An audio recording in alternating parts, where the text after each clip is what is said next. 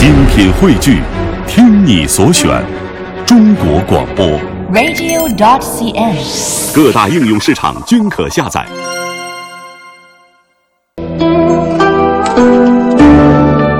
品读中华人物，启迪智慧人生。听众朋友，大家好，这里是中央人民广播电台香港之声数码广播三十二台的《中华人物》。大家好，我是李银。大家好，我是君阳。在我国漫长的历史长河当中啊，名将云集，其中有很多女性的身影，比如说大家所熟悉的花木兰，还有《水浒》当中的孙二娘等等。而我国有史记载的最早的一位女将，却是大家不是太熟悉的一个人物，她就是商朝第一女将妇好。妇好是商朝国王武丁的妻子，在中国历史上是有据可查的，在甲骨文当呃甲骨文当中就有记录。她是中国有记录的第一位女性军事统帅，同时也是一位杰出的女政治家。她不仅能够率领军队东征西讨，为武丁扩展疆土，而且还主持着武丁朝的各种祭祀的活动。接下来的时间，我们首先来通过一段音频了解一下女将军妇好。一九七五年的河南安阳小屯村西北的一片高地，因为比四周的农田高出一大截，被列入了平整土地的计划。然而，文物专家们提出了反对意见，他们认为这片高地很有可能存在古墓，因为根据考古经验，中国古人习惯将墓地修建在高山或高岗之上。一方面是出于对风水的迷信。另一方面，也可以免遭洪水的侵犯。经过批准后，考古队员开始对高地进行考古发掘。不出专家所料，几个月的奋战之后，已经有足够的证据表明，高地之下确实存在着一座古墓。随着出土器物的增多，专家们越来越兴奋。从随葬器物的规模和数量来看，这可不是一座普通的墓葬。经统计，墓中共出土文物一千九百二十八件，其中青铜器最多，包括这对萧尊在内，共四百六十八件。萧，也就是我们常说的猫头鹰，萧尊高四十九点五厘米，造型为一只宽喙高冠、圆眼竖耳的猫头鹰，展现出一种雄赳赳、气昂昂的大将之风。除了萧尊，墓中还出土了大方鼎、四足弓和小方鼎等青铜器，不少青铜器上都带有“妇好”铭文，由此大墓被命名为妇好墓。史料记载，妇好是商王武丁的王后，她在商朝的地位举足轻重，为后世留下了一个巾帼不让须眉的千古传奇。三千多年前，在商朝的北部有两个强悍的游牧民族土方和羌方，他们经常侵扰商朝边境，掠夺人口和粮食，是商朝多年的心腹大患。有一年，羌方入侵，商朝大军誓死抵抗，与羌方展开了激烈的战争。战斗进行得十分残酷，双方死伤过半，仍然难分胜负。正在病中的武丁听到前方传来的急报，焦急地寝食不安，一夜之间生出了许多白发。服侍在旁的妇好看到丈夫一筹莫展，就主动请缨，要求率军前去助战。武丁犹豫再三，不忍心妻子去冒这样的生命危险。无奈妇好一再恳求，于是决定用甲骨占卜询问天意。占卜的结果是可以，武丁这才同意了妇好的请求。妇好率领军队星夜赶赴疆场，当时适逢商朝军队与羌方交战正酣，妇好迂回到敌人后方，出其不意地袭击敌军，令敌人腹背受敌，终于支持不住，大败而逃。妇好得胜还朝时，武丁惊喜之余，亲自率领大臣出城迎接。不仅如此，武丁还当众宣布，从今以后，妇好可以指挥商朝的军队。从此，妇好多次挂帅出征，在战场上屡建奇功。除了带兵打仗，妇好还经常参与主持国家的祭祀活动，在商朝的政治军事活动中占据着举足轻重的地位。人物穿越时空，人生启迪智慧，人文润泽心灵，人性彰显力量。香港之声，中华人物，为你细数那些被历史记住的名字。妇好墓是位于河南省安阳市境内。一九七六年，由殷商考古专家郑振香、陈志达两位先生主持发掘的妇好墓，被列为了当年全国十大考古成果的前列。刻有铭文的青铜器有近二百件，有妇好铭文的就有上百件。其中两件大铜钺最为引人注目，一件以龙纹为饰，一件以虎纹为饰，每件重达八九千克。学者根据甲骨文判定，他们曾经是妇好生前使用过的武器，而根据考证，这铜钺在商代也是王权和军权的象征。看到它，仿佛就可以看到当年妇好驰骋疆场的飒爽英姿。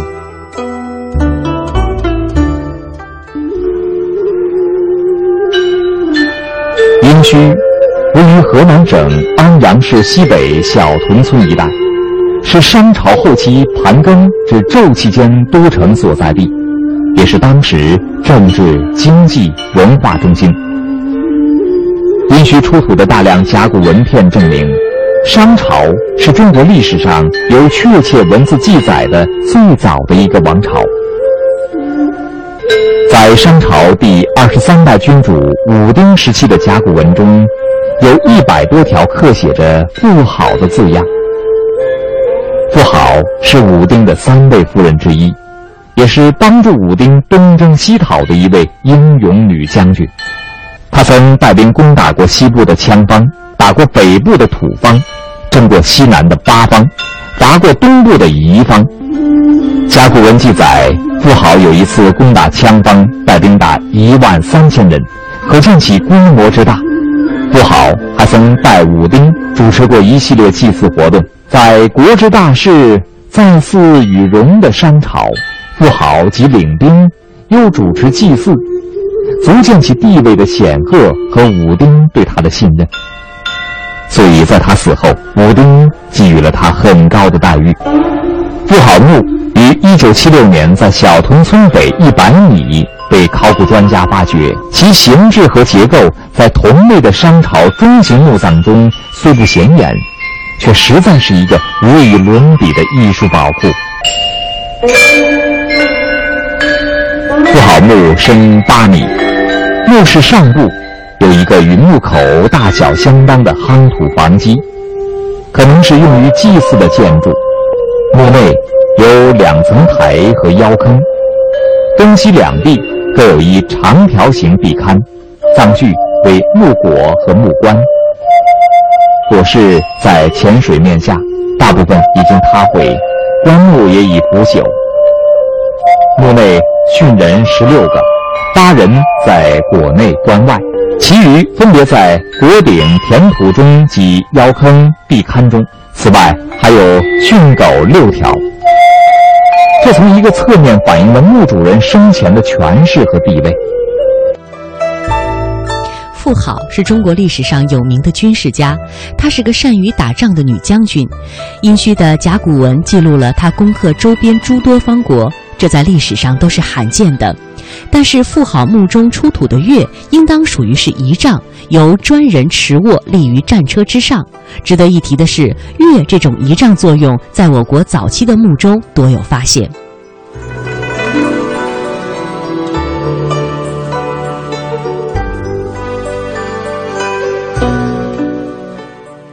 这妇好的身体被形容为羸，身体非常弱。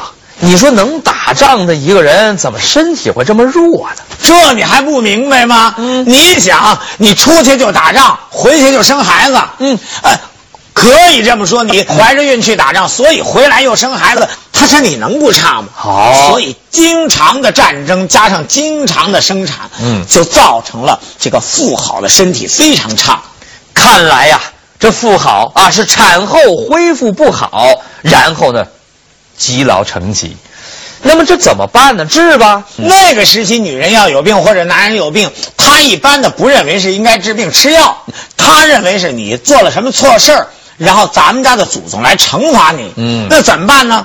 这甲骨文中呢就记载了这么一段，说傅雷于祖辛，什么意思呢？说这次富豪有病啊，我去求谁了呢？求祖辛，就是商王小心啊。应该论辈分，他是武丁的大伯啊。哎，所以呢，当时武丁认为一定是武丁的大伯给他捣乱，所以赶紧去祭祀武丁的大伯。结果后来，哎，也没好。哈，当然前面您都说过了哈，妇好最后是难产死了。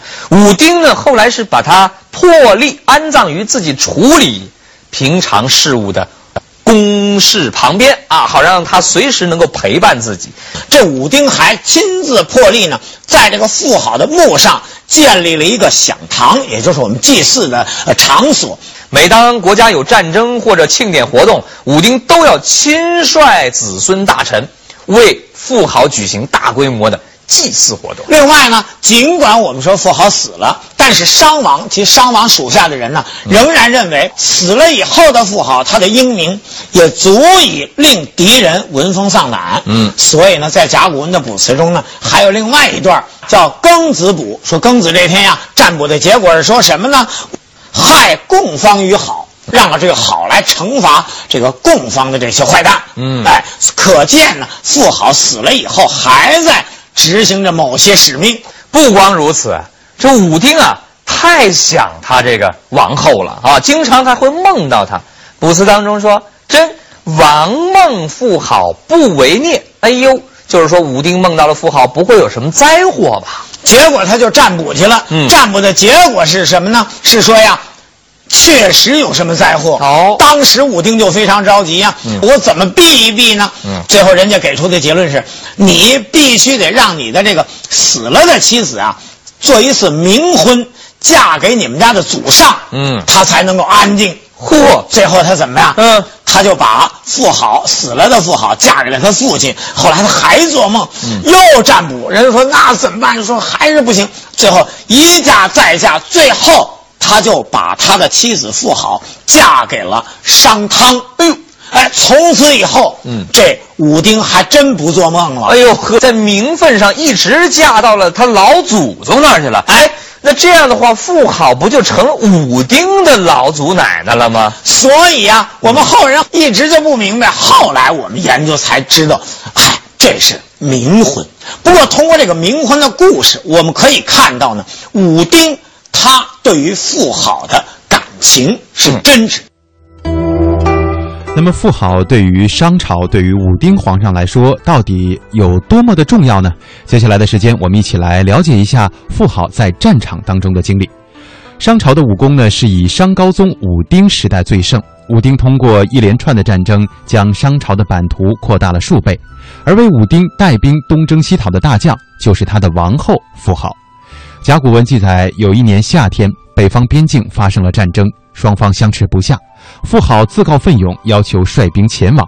武丁犹豫不决，占卜之后才决定派兵，呃，派妇好来起兵，结果大胜。此后，武丁让他担任统帅，从此他东征西讨，打败了周围二十多个方国。那个时候作战出动的人数都不多，一般也就上千人，和大规模的械斗差不多。但是根据记载。富豪攻打羌方的时候，一次带兵就有一万三千多人，也就是说，占都城十分之一的军队都交给了富豪。还有一次，商朝遭到了东面的袭击，商军的主力军全部都调到了那里。不料在战况紧急之时，西面的羌人趁火打劫。这个时候的武丁啊，心急如焚。正好在这个时候呢，妇好请求带兵出征，武丁当时是不同意的。一个王后怎么可以去打仗呢？但在妇好的请命之下，还是同意了。于是妇好带着从牢里放出的数千囚犯，迎头痛击羌人，居然取得了胜利。从此，武丁对他的王后就刮目相看了。富豪东征西讨，接连征征服了朔方、羌人、夷人等等，大大扩张了商朝的版图。武丁还把他最信赖的将军交给他指挥。战场上出现了富好的身影，我觉得是不是从一个侧面反映了武丁时期的那个世道并不太平？对了，嗯，你要注意，我们前面讲啊，说这个盘庚迁移以后啊，并不太平，所以呢，当时有很多部落，它内部的本来臣服于他的这些个部族，嗯也反叛了；还有一些外边不臣服于他的呢，也经常跟他打仗。所以啊，我们要注意，据史籍记载啊，武丁当了五十九年的王。嗯在这五十九年当王的过程当中啊，他曾经征服过八十一个国家。或者是部族，嗯在这八十一个部族当中呢，其中有二十多个都是富豪亲自给打下来的。嗯，那看来啊，富豪还真是武丁时代开拓疆土的一号功臣呢。但是呢，再怎么说他也是王后啊。你说国家再乱，难道真的需要王后亲自带兵打仗吗？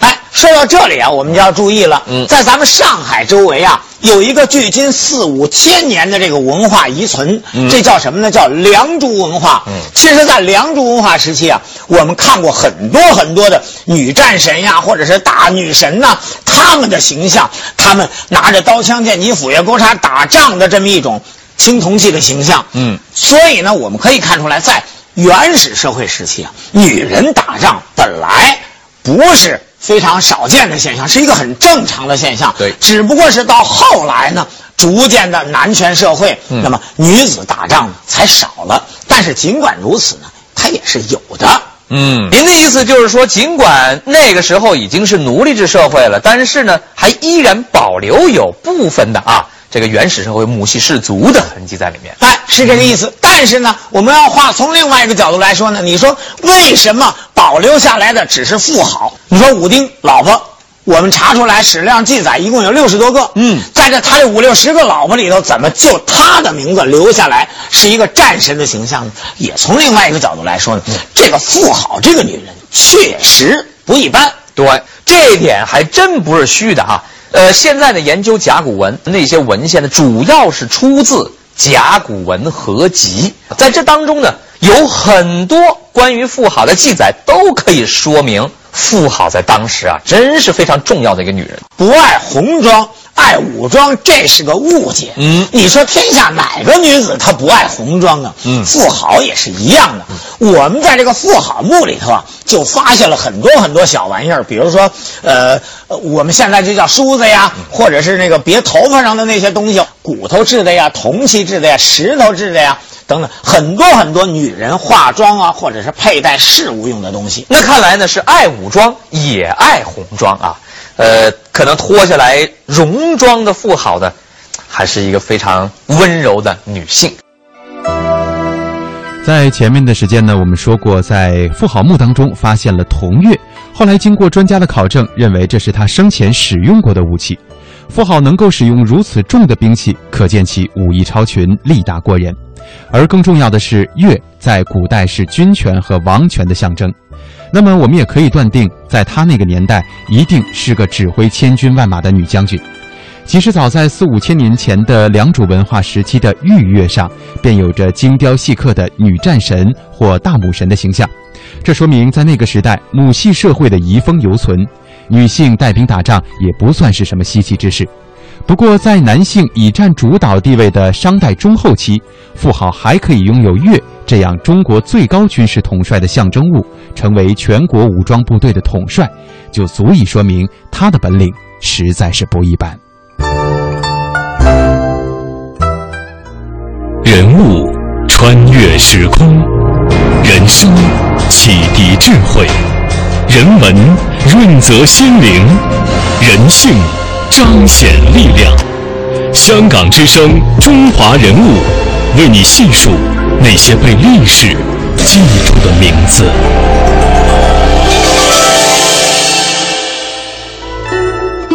不好的重要性，除去了王后和一流的军事将领的尊贵身份以外呢，还体现在她拥有一个非常特殊的职位，那就是主持祭祀的占卜官。在她那个时代，人们是迷信鬼神的，崇尚天命，所以非常盛行祭祀占卜。特别是商王室和奴隶主统治的阶级，几乎所有的国家大事都要反复的占卜、祈问鬼神。因此，祭祀是最重要的国事活动之一。而掌握这项最高神职权力的祭司，要有广博的学识、崇高的地位，通过与鬼神沟通，成为国家重大国事的实际决策者。那么另外呢，据文献记载啊，他其实还有一个特别的职位，那就是他经常会主持祭祀啊，他是一个占卜官。哎，这一点我们要注意啊。嗯那么商朝啊，其实最迷信了。嗯他遇到任何事情都要占卜的。嗯能够有资格占卜的，那是什么？那是能够与天、与神能够沟通、能够对话的这个人。嗯那么我们讲啊，商朝武丁时期啊，有四大占卜师。嗯其中有一个人叫征。当然，更重要的有一个人，就是他的王后妇好。呵呵，很多人在自己的历史印象当中啊，总认为啊，那这个祭祀的官员和占卜的官员恐怕都是男性。啊。实际上呢，过去呢男女都有，那女的不就是女巫吗？啊，哎妇好看来也是女巫之一呀、哎，在商朝的时候啊，凡是占卜的这些东西啊，比如说是征占卜的，那么这块骨头上头，这龟甲或兽骨上也好，一定要写上这个人名儿所以我们发现说有二百多块甲骨，对不对？对有写着妇好的，那二百多块很多都是什么？他进行占卜的一个记录。嗯，另外呢，在这个考古啊首次发现的一个商朝巨型的崔器上，上面就刻有妇好的铭文，可见呢。这妇好生前啊，受命主持祭祀的规模之大，以及参与祭祀活动的次数，那真的是很多。祭祀的对象呢，有祭祀天神的，嗯也有祭祀地神的，对，也有祭祀山神的，嗯还有祭祀水神的呢。呵哎，不过呢，从他祭祀的范围广这儿呢，我们倒可以看得出来呀、嗯商朝其实他通过这个祭祀，实际上达到一种目的是什么呢？就是我或者是我们家武丁妇好，我是代表天。嗯，来行事儿的，对所有的神都跟我有关系。嗯通过这一点呢，他还达到一个什么目的呢？就是将大家团结在我为中心的周围。另外，在文献当中也记载啊，这个妇好还参与其他的一些外交事务啊。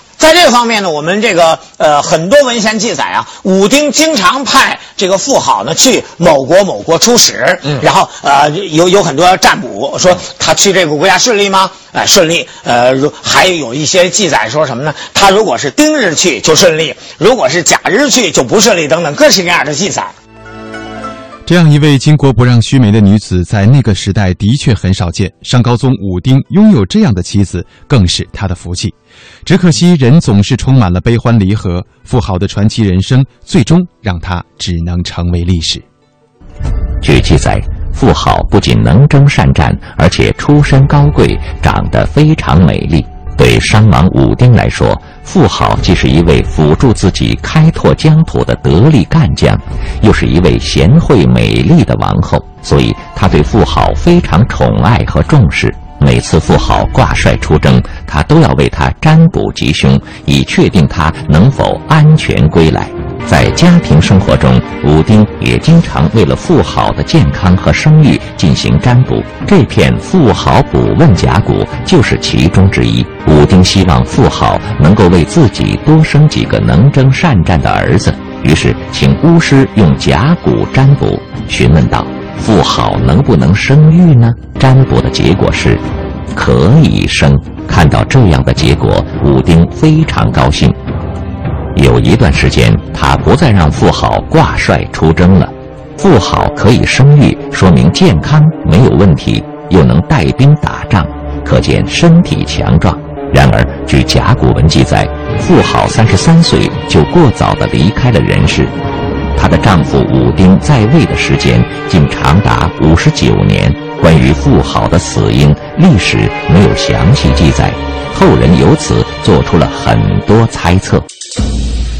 猜测一：死于难产。对于妇好的死因，曾经有专家在甲骨卜辞上找到了零星的依据。卜辞上说，妇好要分娩了，情况不好。甲寅日分娩一定不好，是个女孩。从卜辞来看，妇好的情况非常危急，人们不禁猜测：难道妇好是死于难产吗？对此啊，有专家提出了异议，说这个不太可能，因为史料上没有妇好生育过女孩的记录，这说明啊，妇好这次分娩的女孩可能是死胎，或者是孩子呢没有养活，所以当时的情况虽然比较危急，但并不能说明妇好就因为这次难产离开了人世。这是后人根据推测制作出来的妇好雕像。这位巾帼英雄目光炯炯，神采非凡。大多数学者认为啊，这样一位能征善战的女将军，怎么可能死于产床上呢？对于妇好的死因，很多历史学家更愿意相信另一种情况。猜测二，死于战争。在《周礼·种人》中有记载：“凡死于兵者，不如赵玉。”也就是说，就商朝时期的礼教而言，出征战死的人不吉祥，是不能进入王陵厚葬的。而安阳小屯村的妇好墓正是如此，其位置远离商王武丁环北的王陵区，由此专家们觉得妇好出征战死的可能性更大一些。否则，这样一位功绩卓著的女将军，为什么没有被埋入王陵区呢？而且，人们还发现，妇好萧尊和不少青铜兵器都被安置在离妇好棺椁很近的地方。在商代，人们将迅猛敏捷的猫头鹰看成是战神的象征。专家分析，从妇好墓中陪葬的萧尊可以看出，妇好被当时的人们视为了战神。妇好墓出土的一百多件青铜兵器，大都有使用痕迹。专家推测，它们可能都是妇好生前曾经使用过的兵器。射又称扳指，是中国古人射箭时套在右手大拇指上勾弦用的器具。这件妇好玉射上的兽面纹已有磨损，凹槽里留下了清晰的弦磨痕迹，说明曾被长时间使用过。经过测量，妇好预设的内径是二点四厘米。科技人员根据成年妇女拇指的粗细与身高的比例，推算出妇好的身高应该在一点六厘米左右。面对妇好曾经使用过的这些青铜兵器，专家们大胆推测出了这样一段故事：妇好在一次战争中身负重伤，不治而亡。妇好死后，她的丈夫武丁悲痛欲绝，率领儿孙们为妇好举行了一次又一次的祭祀。不仅如此。武丁还为妇好铸造了这对象征着战神的妇好萧尊，成双成对的萧尊，既是对女将军一生的概括和嘉奖，也包含着武丁对妻子的思念。溯华夏五千年，英才辈出；激扬文字，书写风流；跌宕声韵。记录千秋，征战沙场，气吞山河。这里是香港之声，中华人物。